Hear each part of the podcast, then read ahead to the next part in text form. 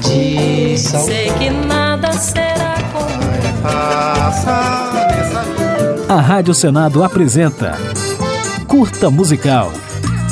A música brasileira em uma nota. Porque eu sou é homem, porque eu sou é homem, menino eu sou é homem, menino eu sou é como sou. O adjetivo andrógeno, que se refere à mistura de características femininas e masculinas, sempre acompanhou Ney Mato Grosso. Vira, vira, vira, homem, vira, vira.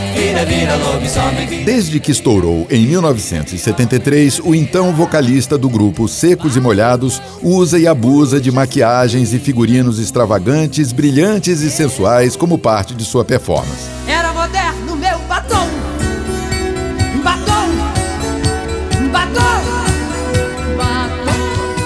Em 1974, no auge do sucesso, Ney deixou os Secos e Molhados para se consolidar como um verdadeiro showman, expressão em inglês para artistas que cantam, dançam e interpretam.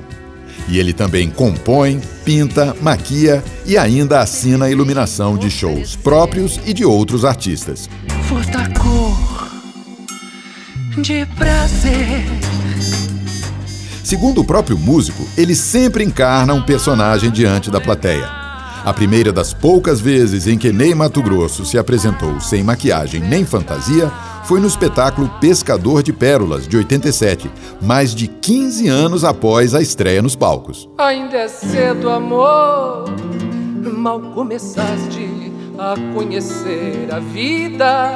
E numa época de grande repressão, o comportamento transgressor de Ney Mato Grosso, que é gay assumido, ajudou a quebrar estigmas e preconceitos, sendo um precursor da cena LGBTQ+, que ganhou força na música brasileira a partir dos anos 2000. Não existe pecado do lado de baixo do Equador.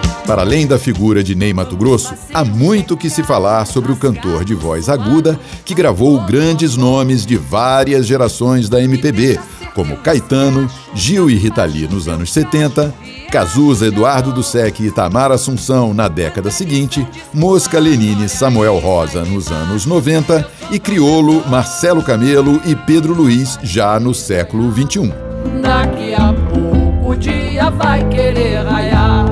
Isso sem falar nos compositores ainda mais antigos que Ney Mato Grosso sempre resgatou em sua obra. São nomes como Erivelto Martins, Assis Valente, Cartola, Ari Barroso e Dorival Caymmi. Mas o que é que a baiana tem? Que que a baiana tem? Além de tudo isso, Ney também se destaca por valorizar a cultura latino-americana, fato comprovado pelas gravações de Sangue Latino, Bandido Coração, Kubanacan, San Vicente e Holanda e a música América do Sul, presente no primeiro álbum solo de Ney Mato Grosso, de 1975, da qual ouviremos um trecho para finalizar esse episódio. Deus salve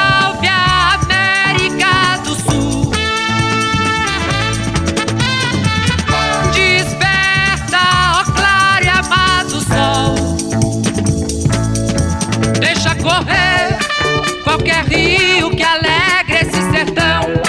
Essa terra morena, esse calor. Esse campo, essa força tropical.